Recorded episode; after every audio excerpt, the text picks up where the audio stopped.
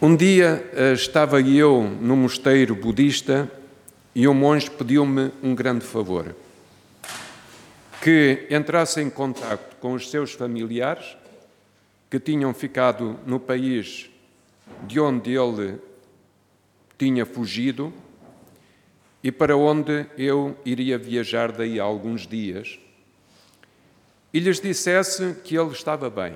Só isso. Nenhuma carta, nenhuma mensagem escrita, nenhuma fotografia. Este monge tinha sido preso e tinha sido submetido a trabalhos forçados por ter participado numa manifestação pacífica na qual reclamava o direito à liberdade religiosa e à eliminação da extrema pobreza a que o povo estava a ser submetido. Também nos nossos dias há muita gente a sofrer por não ter, por não poder professar livremente a sua religião e muita gente a morrer de fome, o que é escândalo e vergonha. Em suma, fome espiritual e fome material. Que podemos nós fazer esta é uma pergunta que nos colocamos muitas vezes, um género de denominada pergunta retórica.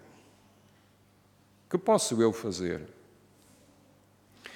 Trata-se de uma pergunta para a qual pode não haver uma resposta imediata.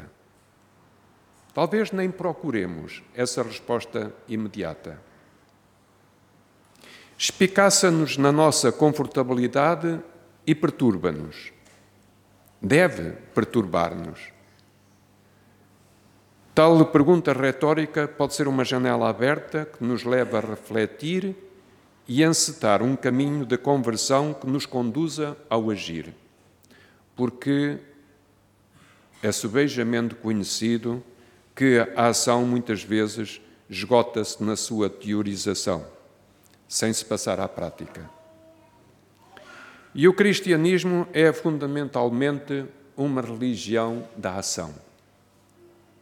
Algo que não me canso de repetir, de modo a que eu mesmo me convença disso. Há perguntas perturbadoras que nos ferem como punhais, sim, tal como é perturbadora a centralidade que o Papa Francisco coloca no pobre concreto, estabelecendo este Dia Mundial dos Pobres precisamente no domingo anterior à solenidade de Nosso Senhor Jesus Cristo, Rei do Universo. O pobre e o rei. O pobre que é rei e o rei que é pobre. Há a história daquele príncipe que precisava de envergar a túnica de um homem feliz para sair do seu estado letárgico de morto-vivo. Os cavaleiros do rei percorreram todo o reino em busca de um homem feliz. Quando, depois de longa e empenhada busca, encontraram um homem feliz, quiseram assegurar-se: És feliz? Sim, sou feliz. Depressa, dá-nos a tua túnica, pois o príncipe precisa dela. A resposta foi desconcertante: Eu não tenho túnica.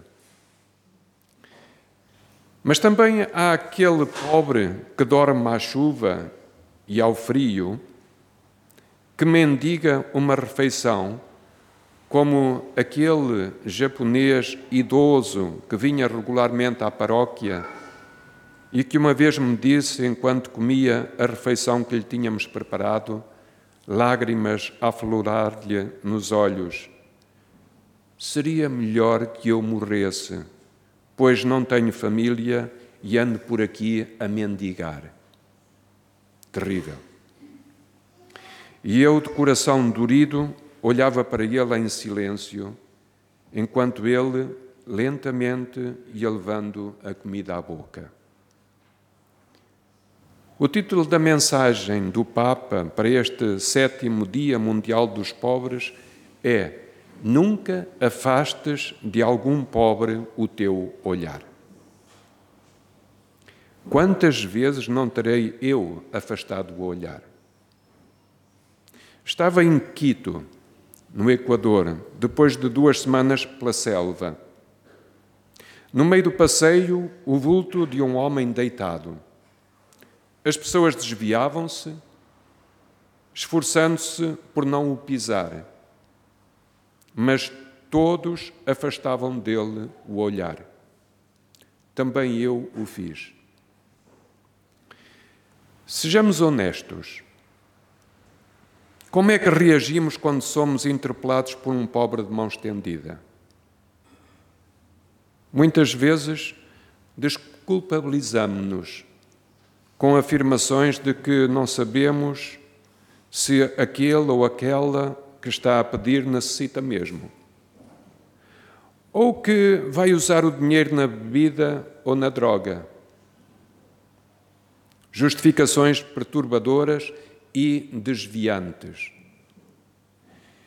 E tais perguntas desassossegadoras podem bloquear-nos e levar-nos a agir como aquele servo que, com medo do seu senhor, guardou o talento e caiu na inércia, no torpor de águas tépidas, num adormecimento sem conversão. Mas nós não temos o direito de cruzar os braços e esconder os talentos resignadamente ou com medo da falsa imagem de um Deus castigador e injusto. É-nos exigido mais, muito mais do que isso, pois o nosso Deus é misericordioso e próximo, abrindo sempre rios de luz em direção ao encontro com o outro e rumo ao âmago das nossas buscas. Os talentos que recebemos devem ser por nós utilizados ao serviço do outro, até que desapareçam para que deem lugar a novos talentos. Só possuímos aquilo que damos. Repito, só possuímos aquilo que damos. Porque a felicidade genuína está no darmos e no darmo-nos. O talento mais precioso é a nossa vida. De que forma é que usamos este valioso talento, sabendo que somos salvação uns para os outros? Somos interpelados para que vivamos com compromisso, generosidade e fidelidade. Primeira leitura. Da fidelidade fala também São Paulo na segunda leitura. Fidelidade, vigilância e coerência. É que a nossa vida é constituída, constituída por contrastes e aparentes contradições que se espraiam numa linha contínua, mesmo que com altos e baixos, luzes e sombras, mas numa fidelidade vigilante. A busca apaixonada que me obrigava a passar noites inteiras a pintar e que me levou mais tarde a montanhas e selvas, desertos e rios, é precisamente a mesma paixão que me faz estar aqui, agora, convosco, na Capela do Rato, ou ainda hoje, esta tarde, a caminho de Fátima. A sede de beber a vida e gastar o talento na sua inteireza. Cada um de nós é agraciado com talentos que deveriam ser motivo para alegria genuína. Talentos que devem ser multiplicados, pois o amor cresce dando-se. No entanto, a ansiedade faz-nos sofrer. A insegurança dilacera-nos. Há pensamentos que envolvem o coração numa nuvem cinzenta e que não permitem que a pessoa se delicie com as flores do jardim.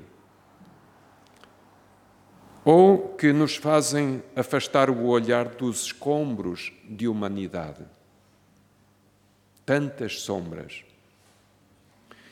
É preciso coragem para usarmos os nossos talentos numa entrega ao outro e arrojo para avançar rumo ao desconhecido, desagradável ou aparentemente inóspito.